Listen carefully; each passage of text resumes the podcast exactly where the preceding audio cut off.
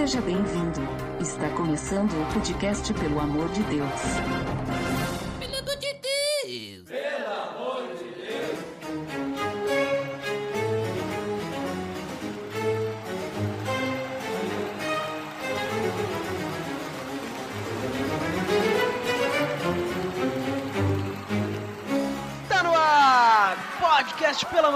Deus! Eu sou Ed de Drummer e eu não tenho medo de bruxa. Porque quem deve ter medo é o Botega que tá aqui conosco. Olha, essa é a noite de todos os santos, a festa pagã mais misturada que eu já vi. de todo mundo, né? Mas hoje, Botega, a gente tem um convidado ilustre internacional, veja só. Internacional, hein? Nossa, direto do continente europeu, estamos aqui com Alexandre Melhoranza. É isso aí, galera. Pelo amor de Deus, é um prazerzaço estar aqui com vocês. Valeu mesmo. Vamos aí tentar desmistificar o Dia das Bruxas. Uau! e hoje, então, aproveitando que a data é sugestiva, né? Dia 31 de outubro, vamos datar o podcast já, né? Dia 31 de outubro de 1927, hoje, né? O dia que a gente tá gravando isso. Então vamos falar de Halloween e qual é a relação que o cristão pode ter com isso.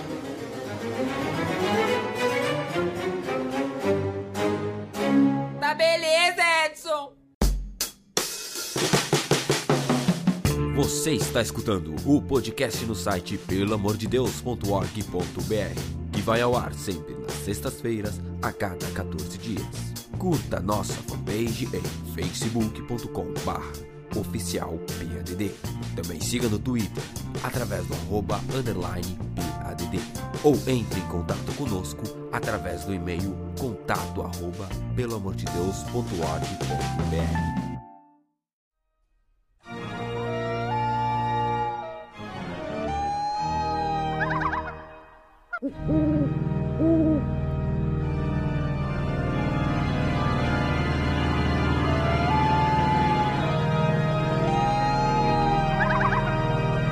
pessoal, como comentado, hoje nós vamos falar sobre Halloween, conhecido Dia das Bruxas aqui no Brasil, né? Primeiramente, então, acho que é importante a gente saber o que, que é o Halloween, né? Qual que é a sua origem, o que, que significa, qual, o que, que representa o Halloween. O que é que pode me dizer aí, para começarmos a falar sobre isso? Olha, o Halloween, uh, se tu for pegar a tradução dele, né, a palavra da qual ele origina, ou a frase, no caso, é All Hallows Evening, ou seja, a noite de todos os santos. Não sei se vocês também têm essa referência aí, né? Sim, sim. Ela então seria referente, digamos, à, à festa de todos os santos, que é feita pela Igreja Católica, né? Que ela é feita no dia primeiro, mas digamos que a festa ela incorporou uma ideia de uma festividade celta, que ela começa então na noite do dia 31 e termina na noite do dia primeiro. Né? Então seria essa primeira etapa que seria então a noite de todos os santos. Né? Ele é um, que é um dia comemorado no dia 1 de novembro. Depois ele ele tem o dia segundo, que é dia de finados, né? E ele começou isso no- mais ou menos ali por 610 depois de Cristo, pelo Papa Bonifácio IV, né, que ele quis honrar o- os mártires que ele os corpos dos mártires que, que ele tinha ali ele colocou todos na catacumba do antigo panteão de Agripa. E então esse foi no, no dia 1 de novembro que ele fez isso. Depois em 835 depois de Cristo Gregório IV ordenou que, que todo mundo todo mundo cristão for, celebrasse essa festa de todos os mártires né de todos os santos né. E no caso os protestantes não não festejam justamente porque a gente faz a festa do da reforma digamos assim. Mas enfim ah, então em 835 foi que iniciou essa ideia ah, da Igreja Católica de festejar ah, todos os mártires da Igreja, né? Todos os santos, então são pessoas que são canoniz... foram canonizadas ou não, né? Então lembrar eles todos e depois mais para frente aí fizeram então o Dia dos Finados que que seria então mais para questão familiar, as pessoas que que relembrar os, os entes queridos e tal, que é mais ou menos na mesma ideia. Entes queridos são aqueles lá do Senhor dos Anéis, né? As árvores.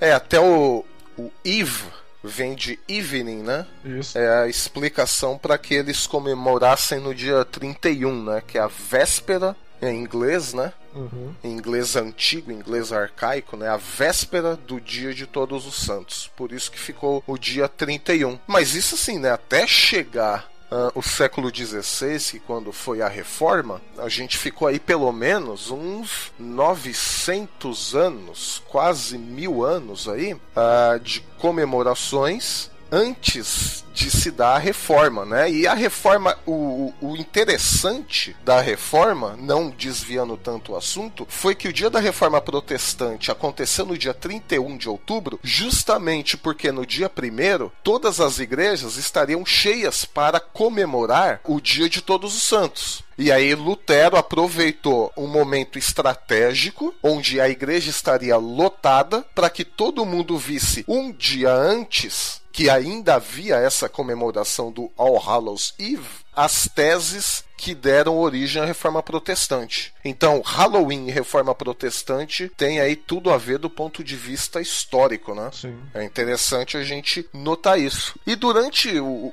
esse período da história de quase mil anos aí, esses cristãos uh, da Idade Média, eles tinham uns, alguns costumes que a gente tem que lembrar o seguinte: a igreja, ela sempre, pro bem e pro mal, sempre absorveu parte da cultura local onde ela estava inserida. Não adianta a gente imaginar que a igreja sempre foi pura, separada e tal, né? Mesmo a igreja de Jerusalém tinham-se os costumes, alguns costumes judaicos. Por exemplo, orar no templo de Jerusalém né? Era um costume judaico que ficou sendo da igreja, nasceu lá. Depois a igreja de Éfeso tinha as características da cidade de Éfeso, a igreja de Antioquia tinha as características da cidade de Antioquia, e foi assim por toda a cristandade. E na Europa, durante esses 900 e poucos anos, os cristãos eles tinham o costume de, nessa data do All Hallows Evening, colocar um véu na face,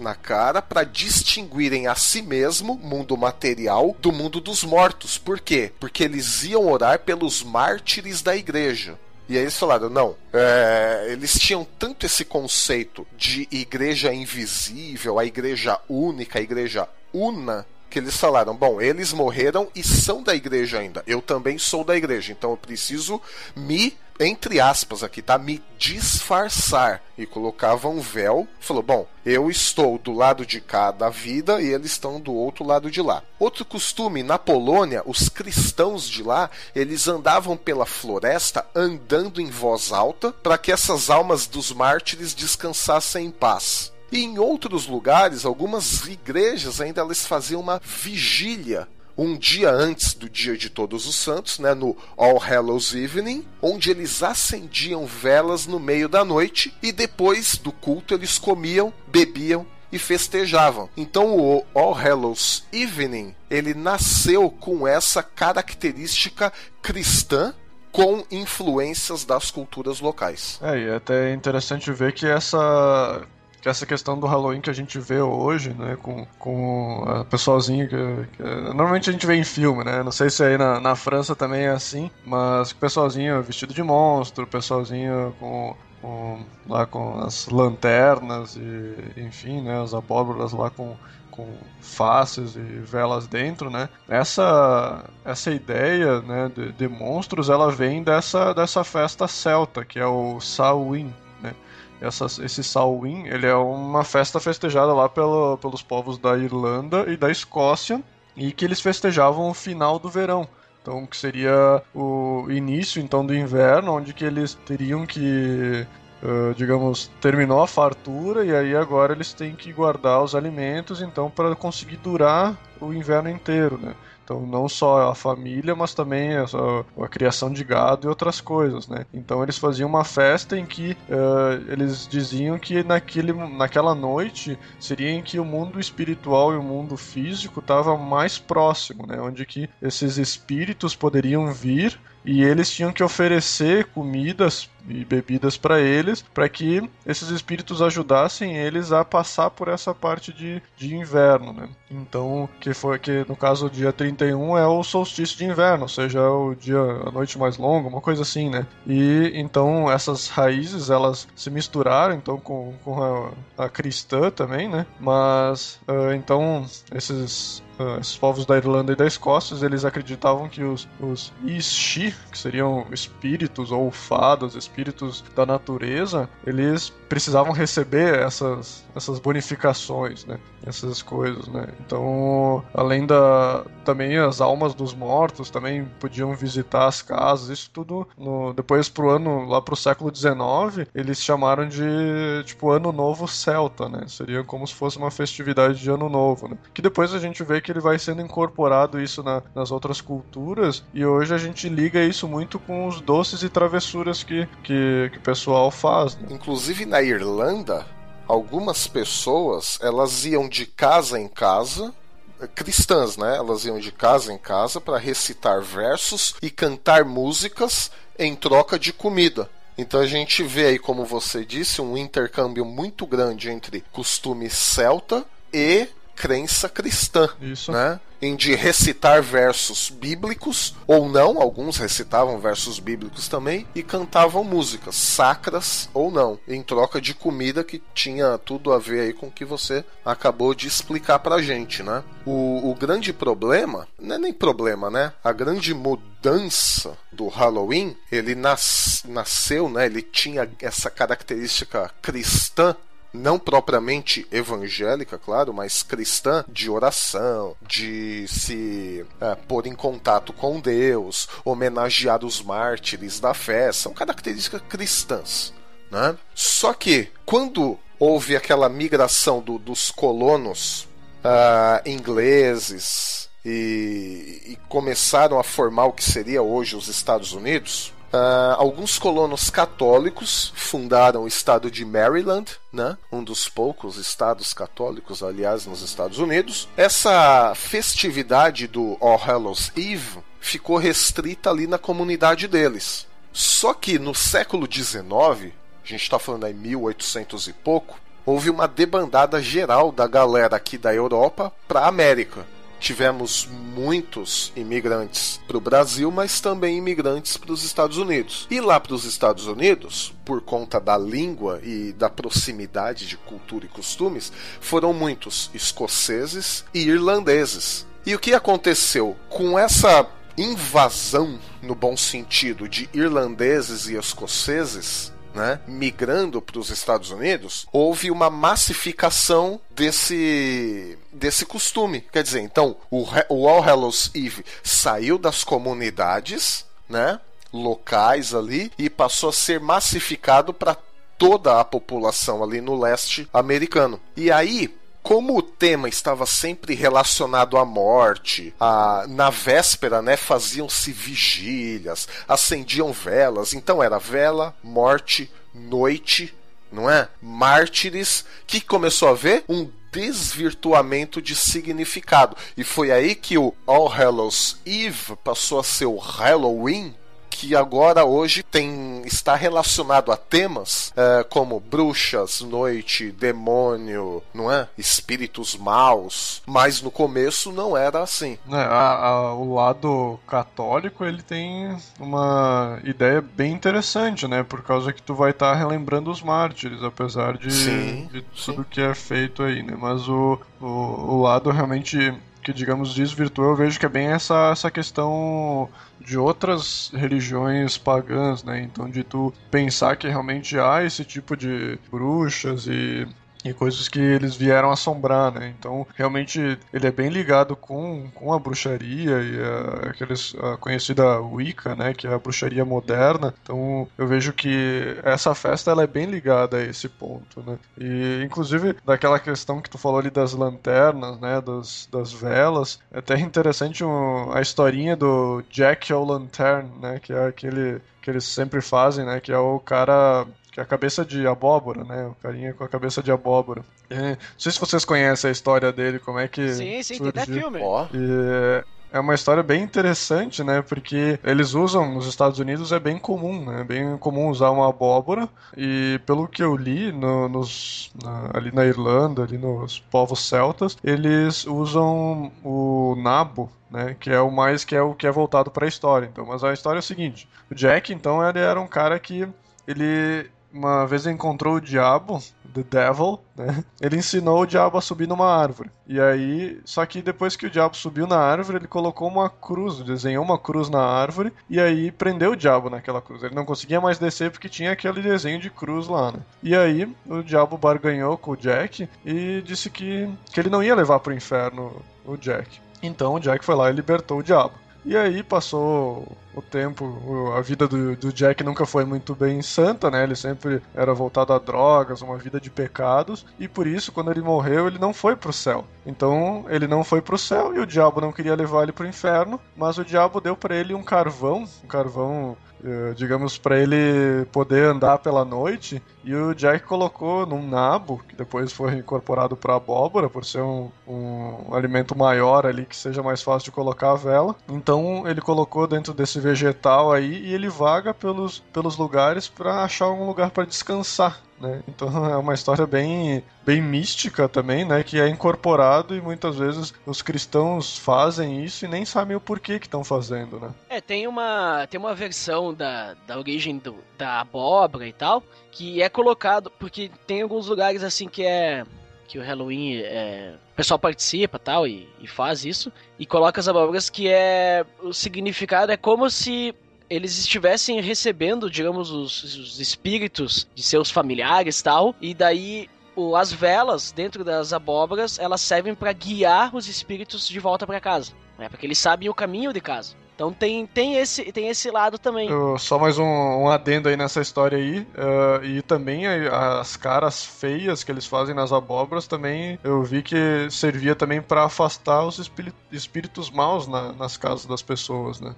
Se o espírito mau ia chegar e ia ver lá um monte de cara feia, ele iria se afastar, uma coisa assim. Sim. Daí, então, é, é interessante também que o Halloween, digamos, dia 31 de outubro, ele tem dependendo da cultura, ele tem diversos significados. Então a gente viu ali que a católica, ele tem um significado que até, talvez, quem sabe, dizem, né, que tem relação com a reforma para o pessoal esquecer da reforma, esquecer de Lutero, né? Aí tem a parte celta, que daí tem era mais uma oferenda aos deuses e tal para celebrar essa, essa época. Aí a gente pega também os povos hispânicos, né, pré-hispânicos que a gente tem no México e tal, que no dia 31 é o dia dos mortos. Então é, é, um pouquinho diferente e eles fazem oferendas também pros mortos, eles fazem festas diferentes. É bem diferente do que a gente tá acostumado em filme, né? E daí no Brasil, como não queria importar nada, fizeram o dia do Saci. que droga, hein? É o, é o, dia que todo brasileiro tem que sair pulando uma perna só, né? não, isso eu inventei agora. Mas ali na Espanha eles também tocam os sinos da igreja para relembrar também as almas dos, de todos os santos ali, né? No caso Será que é dia dos mortos daí? Não é, não é relacionado aos santos aí. Os povos hispânicos aí tu pega assim, ah, na época dos astecas, os maias. Por isso que no México é bastante forte isso. Tu vai lá, no México dia 31 de outubro, tá todo mundo festejando o Dia dos Mortos. Os cara, é como se fosse quase um dia de só que para eles é diferente, né? Porque eles vão visitar os mortos, tal. Ah, né? existe, sim, sim. Existe uma cultura forte da uh, de celebrar a morte, vamos dizer assim. Exatamente, isso aí. Então tem, tem todas essas origens diferentes, né? Então a gente fica complicado porque tudo, tudo se misturou. E aí hoje a gente tem um Halloween que a gente o que, que o pessoal faz? É, não celebra dia de santo nenhum, não celebra dia de morto nenhum, o pessoal só, só celebra como uma festa em que eles têm um monte de símbolos de culturas pagãs, símbolos de cultura do catolicismo e não sabem o que está acontecendo, mas celebram lá, vão, ah, vamos lá, vamos se divertir essa noite porque é uma noite legal. Né? É o que eu vejo mais ou menos hoje. Né? É como tá, não, não, se tem mais aquele significado, como o Milhoganza falou ali antes, é, foi se perdendo o significado de algumas coisas, né? Na verdade, a igreja de forma geral, ela sempre absorveu o costume dos locais onde ela se encontrava. Né? Se a gente for parar para pensar e sermos bem honestos, até hoje em nossas igrejas, nas celebrações, existem muitos elementos que vieram de outras culturas e hoje elas estão tão integradas no nosso culto, nas nossas igrejas, que a gente nem pensa mais uma igreja sem esses elementos, né? Quem quiser saber um pouquinho mais, procura dar uma lida lá no, no livro Cristianismo Pagão, do Frank Viola. Mas assim, só não liga muito para as críticas que ele faz e nem precisa se revoltar com a igreja institucional, não. Só presta atenção. Link no post! Link no post. Só presta atenção na análise que ele faz dos elementos que hoje compõem o culto cristão, alguns vieram de outras culturas e nem por isso hoje a gente demoniza, sataniza, fala que é do diabo, nada disso né? Isso não quer dizer também que, ah, então quer dizer que vamos enfiar o Halloween dentro da igreja. Não é isso, né? Mas assim, o que a gente tem que entender é que a igreja, ela sempre se misturou com a cultura local. A igreja sempre tomou a cara da comunidade aonde ela se integrou. Não adianta a gente fugir disso. Né? Não adianta a gente se esconder. Uh, se a gente for ver, uh, aconteceu muito isso, a gente já citou aqui, entre os séculos uh, 600, século 5, século 9, durante as invasões daqueles povos que os romanos chamavam de bárbaros. Né? Eu prefiro falar povos não romanos. E a partir daí, a gente meio que herdou alguns desses costumes também, né? E permanece na igreja até hoje. Isso não é, não é necessariamente bom, e nem necessariamente mal. É só uma característica. E aí a gente vai ver uh, que a crítica do Novo Testamento em relação a isso é outra.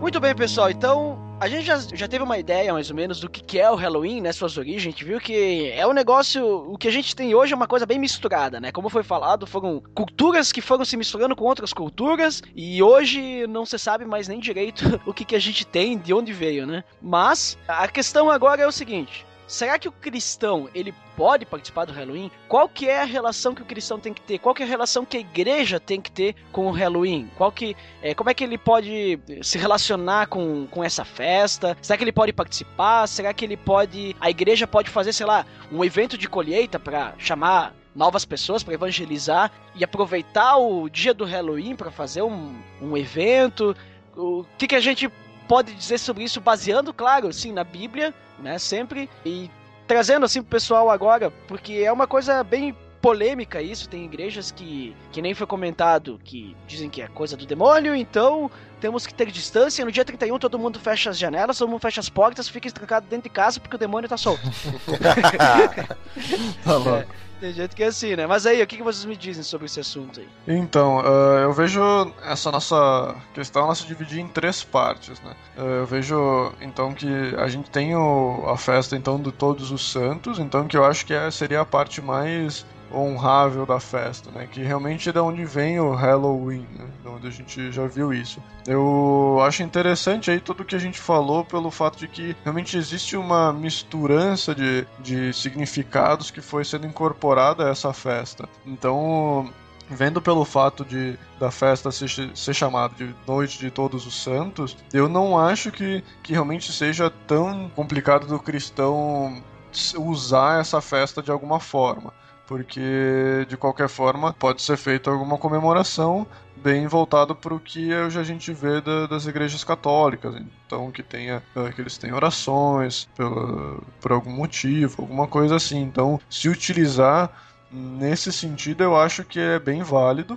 Mas aí puxando para o outro lado, onde que a gente tem aquela misticismo todo do povo celta, em que tu tem as abóboras, tu tem as velas, tu tem os, uh, as bruxas, eu acho que tu levar pro lado fantasioso, então ah, fazer uma festa fantasia, onde que as pessoas estão vestidas de bruxa, vestidas de, de monstros, eu acho que daí já começa a perverter e tu começa a realmente colocar culturas que tu não tá sabendo onde que estão, de onde que tá vindo isso, e se isso realmente vai te trazer algum crescimento, vai realmente trazer algum tipo de, de ganho para a igreja, né?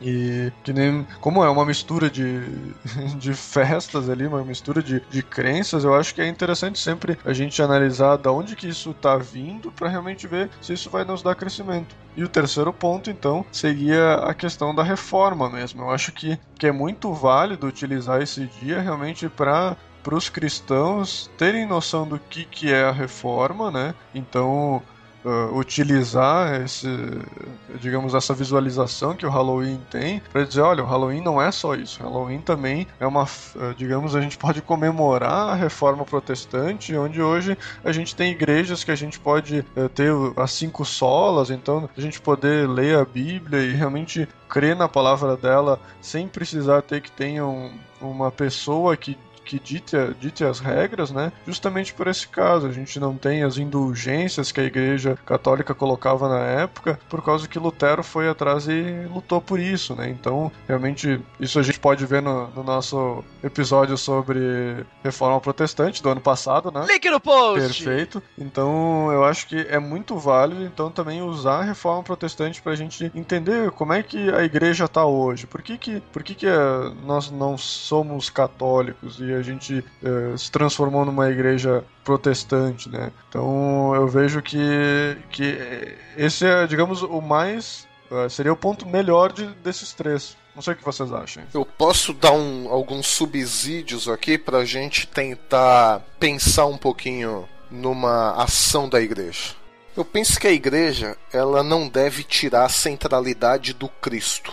Se nós pararmos para pensar, essa era a preocupação dos apóstolos na época do Novo Testamento, e lá eles também estavam cheios de misticismo, estavam cheios de festas pagãs, estavam cheios de rituais pagãos. Né? Se uma festa, que eu não estou nem falando do, do Halloween, a gente pode até falar, ah, a igreja pode fazer festa junina, a igreja pode fazer a, a festa disso, a festa daquilo. Se a festa ou a confraternização não tirar a centralidade de Cristo na igreja, eu particularmente não vejo problemas. A partir do momento que qualquer festa ou qualquer confraternização tira a centralidade de Cristo e desvia o nosso foco, o nosso olhar para outras coisas, problemas começam a acontecer. E aí a gente vê que, na verdade, por mais incrível que isso pareça, até um culto cristão, gente, pode tirar a centralidade de Cristo. Quantas vezes você já não viu no YouTube cultos, dizem que eram cultos, né?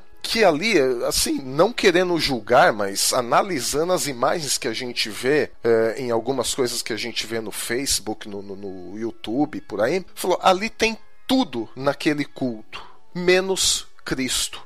Né? Então a gente não é uma festa, não é uma confraternização que vai tirar a centralidade de Cristo se hoje até um culto pode tirar a centralidade de Cristo. Aí nesse caso eu diria que é preferível que uma igreja faça suas festas com a comunidade do que uma igreja que queira se manter pura, diz que é pura, que não se mistura, mas que chega a negar Cristo nos seus próprios cultos. E aí a gente estudando um pouquinho do Novo Testamento, a gente vê que as igrejas da cidade, elas sempre se contextualizaram na cidade, aquilo que a gente falou um pouquinho no primeiro bloco, né? E lendo um pouco o Novo Testamento com um pouco mais de atenção, a gente vai ler que as cartas de Paulo às diversas igrejas que ele escreveu vai tratar sobre isso. E aí é o seguinte, a gente vai ver que essa questão das cartas nunca, nunca foi porque elas se contextualizaram na cidade. Nunca foi porque, ah, elas estão tomando a forma daquela comunidade, elas estão tomando a forma daquela cidade. Não. As cartas, a maioria que Paulo dirige às igrejas, foi porque os irmãos perderam o foco de Cristo. Então, o ensino e a bronca dos apóstolos, aqui eu estou falando mais de Paulo porque ele escreveu a, a comunidades é, eclesiais das mais diversas, né? O ensino e a bronca dos apóstolos, na verdade, nunca foi por razões externas, ou seja, porque elas estavam se contextualizando, se moldando às formas da cidade, mas porque a igreja estava perdendo o olhar para Cristo e trocando por outras coisas. Quer ver um, um, eu fiz um estudo bem rapidinho aqui. A gente pode notar que em Gálatas, os Gálatas trocaram Jesus por leis humanas. Os tessalonicenses eles passaram a trocar Jesus por algumas certezas humanas, mas não a certeza divina. Em Romanos, eles trocaram a unidade em Cristo por causa da rivalidade entre judeus e gentios. Em Corinto, eles trocaram a unidade de Cristo por causa de partidarismo apostólico. Na segunda carta aos Coríntios, Paulo vai dizer que eles trocaram o verdadeiro ensino de Cristo por ensinos de falsos mestres. Em Colossenses, eles trocaram Jesus pelo misticismo e crendices misturadas dos gregos e do judaísmo. Então a questão nunca foi propriamente se aculturar a cidade ou não, mas trocar Deus por outra coisa. Ou seja, tira Jesus do centro do culto e coloca outra coisa no centro do culto. O problema é quando a gente deixa os costumes locais, seja eles quais forem, de misticismo, de festa disso, festa daquilo, influenciar a nossa fé e o nosso culto a Deus. E aí chega uma hora que a gente está tão influenciado que a gente, as pessoas já não conseguem mais reconhecer o que é um culto cristão e o que é um culto pagão. E a mesma coisa a gente vê mais tarde só para fechar aqui, já quase no fim do primeiro século, quando João escreve as cartas para as igrejas ali da Ásia Menor, que estão ali em Apocalipse, as igrejas ali elas foram reprovadas porque trocaram também Cristo por qualquer outra coisa. Então, na verdade, em última análise, ao meu ver, não se trata de aceitar o Halloween ou não, se trata de manter Cristo no controle da igreja ou não, porque o resto, Paulo vai falar que é questão da consciência cristã de cada um. E aí Paulo, ele, ele trata muito bem o tema da liberdade cristã, e a liberdade cristã é tão assustadora que eh, Paulo diz assim: ninguém julga em vocês por guardar dia tal ou dia tal, por beber isso ou por beber aquilo, por fazer isso ou por fazer aquilo, conquanto que Cristo seja o centro, a razão da vida de vocês. Não troquem Cristo. Então, assim, o que eu digo, se uma festa de Halloween tirar da igreja o foco de Cristo, desentronizar a Cristo do meio da igreja, não faça. Se for justo só, só uma, uma confraternização, uma brincadeira, que se faça isso em amor, sabendo que Cristo é o centro da igreja.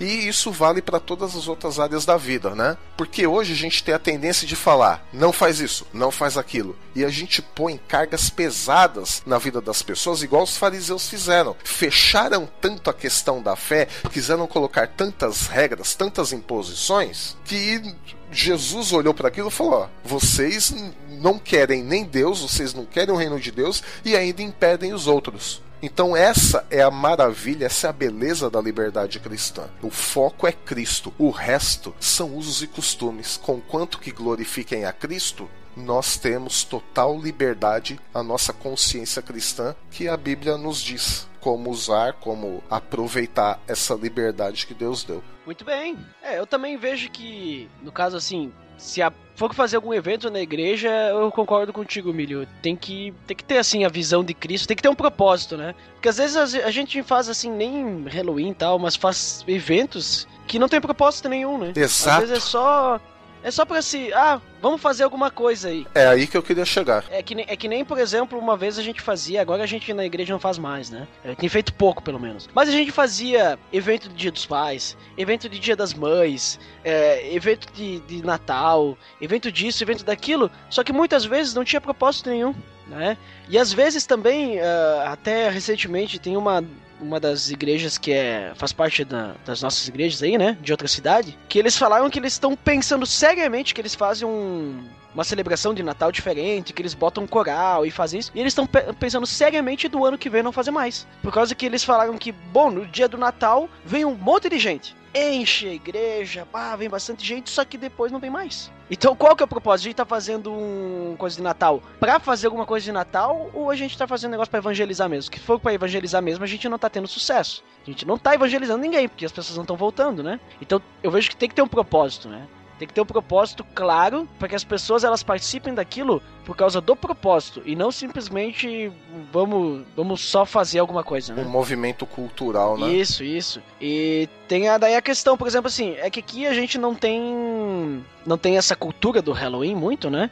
Mas eu, dei, eu andei dando umas pesquisadas por aí e vendo de cristãos, né, brasileiros que moram nos Estados Unidos, né, que tem a cultura, né?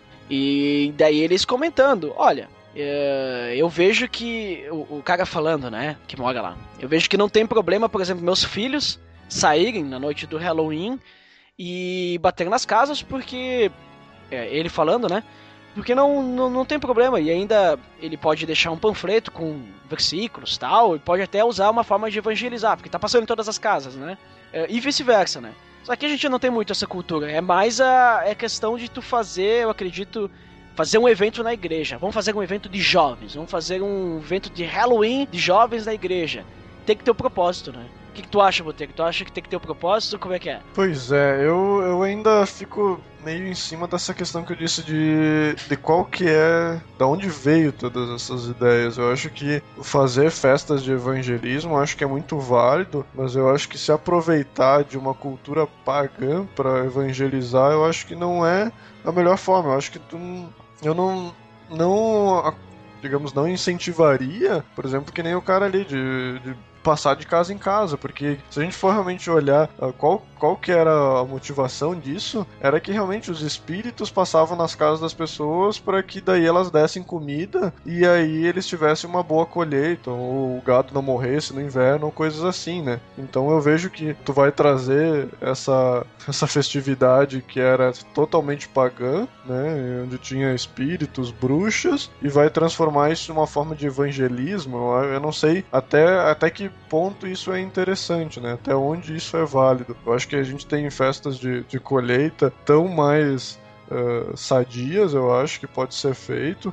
E que nem eu disse, é, eu acho que vale muito mais a pena tu criar um, digamos, algo voltado para reforma ou realmente para questão de mártires, ó, vamos ver, vamos estudar sobre Paulo, vamos estudar sobre, sei lá, Pedro, então, tipo coisas assim, tipo mártires da igreja e é, ao invés de festejar, botar abóbora na parede, vamos fazer uma festa todo mundo vestido de bruxa, né? é, não tem, eu acho que não, não é. Se tu participasse, conseguir... que tu iria vestido de bruxa? Eu ia vestido de dente.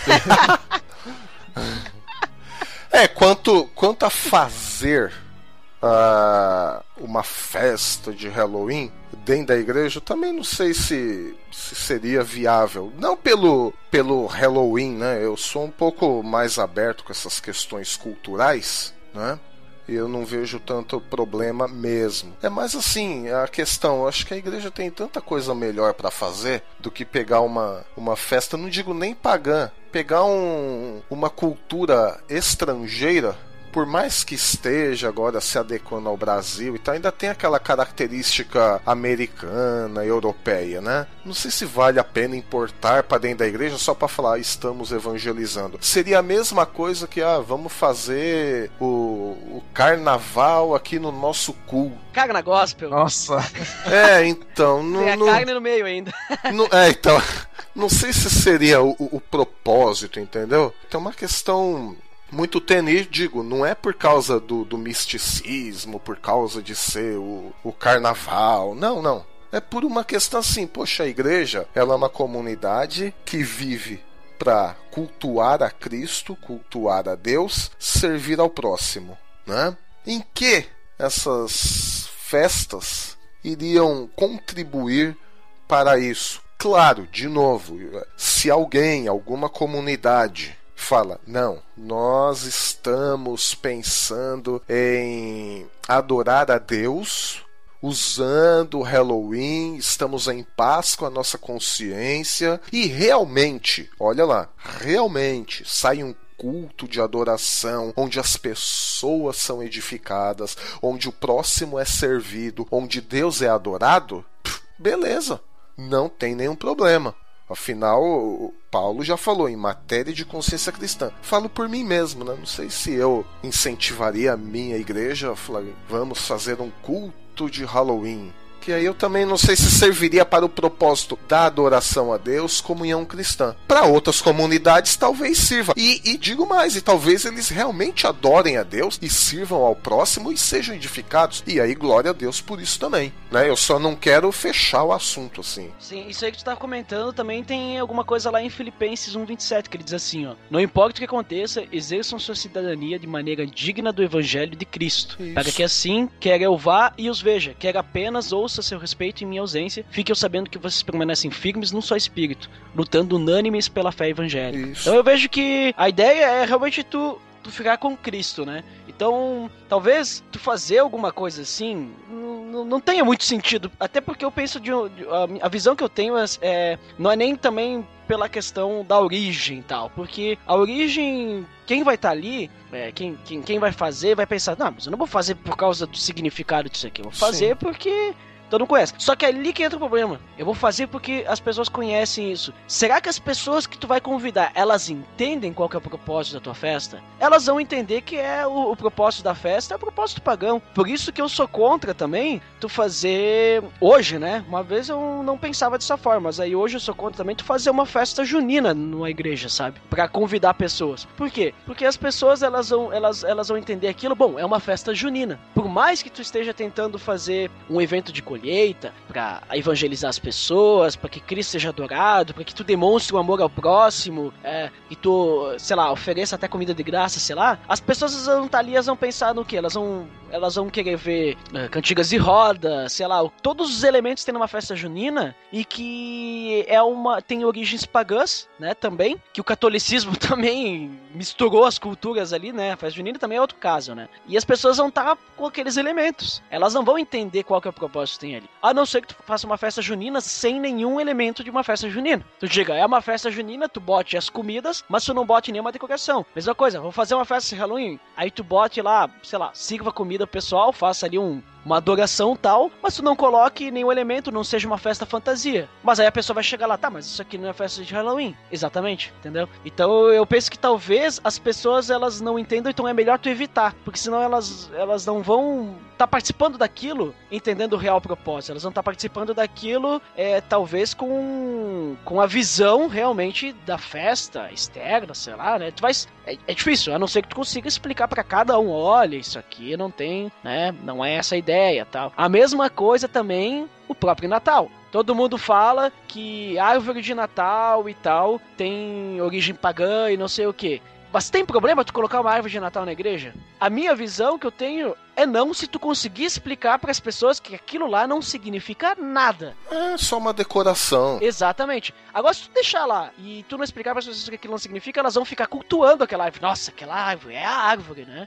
Tem que deixar claro. Uma vez a gente fez um, uma celebração que eu fiquei responsável pela decoração tal, celebração de Natal, né? E eu passei o estudo e tudo. Então eu disse: não, pode colocar árvore se quiser, não tem problema. Só que aí no momento do, do estudo eu falei: olha, estão vendo que aqui a nossa igreja hoje está decorada, né? Só que essas decorações elas não significam nada para nós. É só para ficar bonito, né? Para nós nos sentimos bem. Olha, tá bonito, olha que agradável tá o ambiente, né? Só que o significado realmente de Natal é Cristo, né? Então aí o pessoal entendeu e tal, né? Então eu acho que tem que ter, tem que ter esse cuidado. Esse é, esse é o cuidado que tem que ter. Se tu for querer fazer alguma coisa relacionada, e como comentado, não só Halloween, qualquer festa, minha visão é. Até dia dos pais, dia das mães, né? Dia dos pais, quem o pai que tem que ser adorado aí é Deus, né?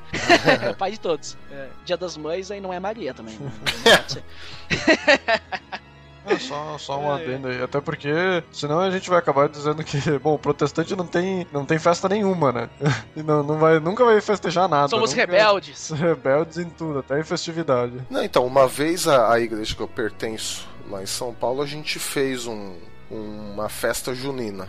E assim, Uh, algumas pessoas foram contras, outras foram a favor e no final das contas fizemos. E aí foi um. E era um bairro assim que a maioria das pessoas são migrantes do, do Nordeste. Então teve assim tudo a ver. Porque da onde elas vieram, aquela cultura, quando elas eram crianças e lembraram, e foi um momento até bastante gostoso, porque foi um momento também onde abriu um pouco a nossa igreja para a comunidade e alguns falaram: puxa vida, que legal, olha, crente também se diverte, olha aí, ó, estamos aqui nessa festa junina, mas não saiu uma briga ainda. Olha, eles estão se divertindo, comendo, estão bebendo, estão fazendo as brincadeiras deles, mas olha, não saiu nenhuma briga. Olha, eles oraram antes, olha que negócio legal e tal. Então foi um momento muito legal de abertura da igreja para a comunidade, né? Mas por quê? Não foi feito, ah, vamos fazer e pronto, né? Houve uma conscientização, houve um combinava ali com a nossa comunidade, né? fazer esse tipo de coisa. Depois eu nem lembro porque que não teve mais, mas foi um momento muito legal de confraternização. É a mesma coisa. Somos um, um grupo de irmãos e a gente decidiu num, num, sábado encontrarmos todos aqui no terreno da igreja. Cada um trouxe um pratinho, como era junho, trouxemos um pratinho de comidas típicas e brincamos aqui. Pronto. Então ficou assim e foi muito bom até, foi muito bom. É, é isso aí, daí pelo menos assim, tipo, tu não tem aquele negócio é, que todo mundo reclama, ah, porque festa junina tem eh, pular fogueira, não sei o que, tem a ver com espírito, não sei o que. Não. Tu tá ali junto, Isso. tu tá ali junto pra festejar e tal. Se, se tu passasse perto, nem diria que é uma festa junina. É. Diria que é uma festa, né? Isso. Aí, aí eu vejo que tu tem, tu, tem, tu tem propósito, tu não tá botando o foco na festa, mas tu tá botando o foco no relacionamento, no amor das pessoas e tal, né? Isso. Exato. Então eu vejo que assim, e aí tu não precisa esperar dia 31 de outubro pra fazer uma festa. Tu pode fazer qualquer dia. Exatamente. Voa lá, matou. Até, até aqui no sul o pessoal costuma fazer, às vezes, eventos de colheita chamado tertúlia, né? Tertúlia é- tem a ver bastante com tradições gaúchas e tal. Então é um evento que vai ter comidas típicas é, daqui. Ah, aí tem é, brincadeiras, às vezes os caras contratam até touro mecânico, né?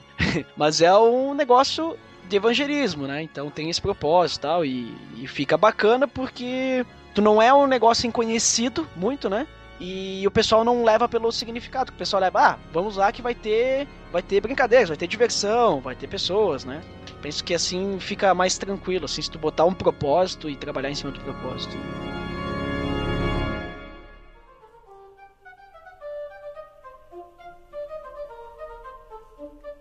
Então tá, pessoal, falamos bastante, bastante coisa sobre o Halloween, né, relacionado a essa festa que tem diversas culturas misturadas hoje em dia, e também comentamos já bastante sobre a relação que a igreja tem com isso, né? Será que pode participar? Tivemos algumas opi- opiniões diferentes, então fica o ouvinte aí decidir. E também eu quero já deixar minha consideração final aqui, aproveitar e falar que, indiferente de como, de qual que é a tua opinião sobre o Halloween, eu digo assim, quando a gente faz parte de uma igreja, a gente tem que respeitar ah, o ambiente que a gente vive, né? Então, se na tua igreja a cultura diz que tu não pode fazer nada e tal, eu acho que é bom respeitar, porque Deus te colocou ali por algum motivo. E não é brigando e dizendo, ah, porque isso, porque aquilo, quero, quero fazer, porque vocês estão errados, que vai ajudar, né? Só vai separar. A gente vê a igreja de Corinto, que acontecia isso, né? O pessoal se dividia lá nas suas ideias e não dava muito certo.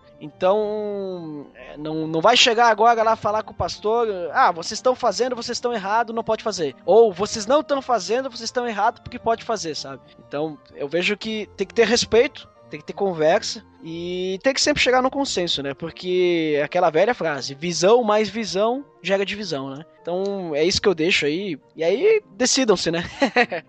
O que, que vocês deixam aí? Considerações finais pessoal. A, a minha ideia, então, no, no mesma, seguindo a mesma linha que eu tava falando, eu acho que, que é bem isso que, que a gente comentou até então, que é a gente tem que sempre colocar a luz das escrituras e ver se o que a gente está fazendo, seja festa de Halloween, seja festa junina, ou, ou, sei lá, carnaval. Festa do Saci, festa do Festa do Saci. Saci, sei lá também. Até outras coisas, assim, tipo ah, capoeira, algum outro tipo de luta.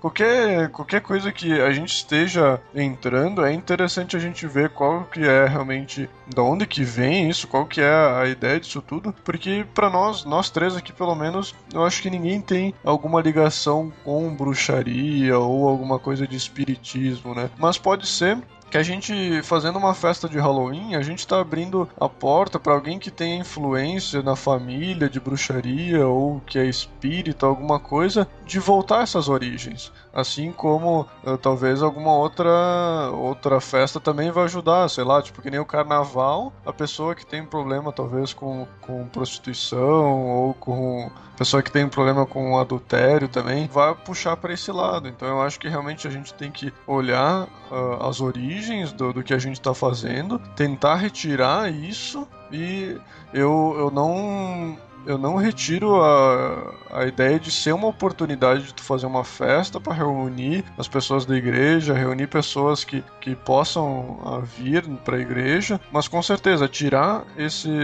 o misticismo disso tudo. Então eu acho que o Halloween ele pode ser usado dentro da igreja para fazer alguma festa, mas eu acho que unir isso a bruxas, a unir isso a elementos que, que lembrem o espiritismo, que remetam a isso, né? A festa de tu entregar alimentos a espíritos. Eu acho que isso tu tá abrindo, abrindo portas para que as pessoas comecem a achar isso normal, né? Achar que, que bruxa não é uma coisa ruim, que tu se meter com espíritos demoníacos também não é uma coisa tão ruim, porque lá na minha igreja eles estão fazendo essa festa, né? Eu acho que, que às vezes para nós pode parecer, não, mas isso tá sendo radical, né? Mas, uh, mas é nas coisas simples que muitas vezes o, o diabo coloca na nossa vida para ir nos tirando do foco. Né? E o foco tem que ser Cristo, como o falou muito bem aí, né? Então, eu acho que se a igreja está indo para o foco de Cristo e realmente isso tiver um, a festa de Halloween for um impacto positivo, né? É, ó, eu não vou desvirtuar os, as pessoas que vêm aqui na minha igreja, mas eu estou realmente conseguindo trazer Cristo para a vida delas e muito mais, eu estou conseguindo trazer novas pessoas para Cristo. Eu acho que, nossa, muito bem, pode fazer isso com todo toda a felicidade. Mas agora, se, se minha igreja eu vejo que, que ela tá voltada mais para essa questão espiritual aí de, de bruxa, sei lá, eu acho que realmente a gente tem que dar um passo para trás, talvez até, que nem eu disse, vamos ir mais pro lado da reforma, vamos ver como é que que a igreja chegou até onde que a gente está hoje, né? Utilizar de alguma outra forma. E utilizar sempre buscando a Cristo como centro de todas as coisas. Né? Eu acho que esse é o, o resumo assim da, dessa nossa história de Halloween. Bom, eu encerro aqui minhas considerações finais. Eu vou recitar a segunda parte de uma música chamada El Hallows Eve, de uma banda que eu gosto muito chamada Bride. A música diz assim: Eles veem a si próprios como algo que não são. O que eles irão fazer quando a máscara cair? Quando caírem, se esconderão. O que fazer quando eles voltarem e precisarem de amor? Para onde irão? Em qual direção? No escuro não há nenhuma satisfação. E quando você ouvir o bater de asas no ar, não deixe que o ceifador segue você com o seu olhar. One Magical Night, Running from the Light, All Hallows Eve. E é isso. É isso. é.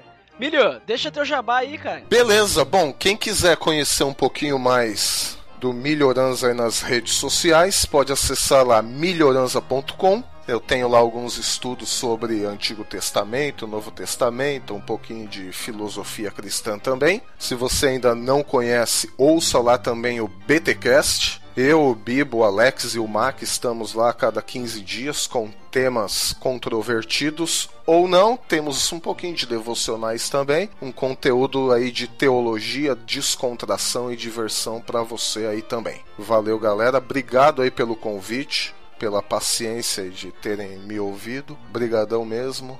Abraço a todos. Eu que agradeço, Milho, tua participação aí. É, muito obrigado por ter aceitado aí também, né? Temos. Pra quem não sabe, né, o Milho não. Tá, tá longe daqui, né? Só a internet para nos unir, né? E, e fusos horários diferentes também, né? Mas te agradeço bastante. Então é isso, né, pessoal? Se tem alguma coisa pra gente comemorar hoje, como foi comentado, é o dia da reforma. Né? Isso a gente comemora mesmo. Então, para quem fica aí, pros feedbacks, até logo. E para quem não fica, então até o próximo episódio.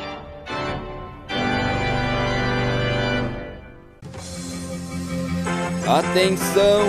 Você está entrando na área de feedbacks. Fique ligado!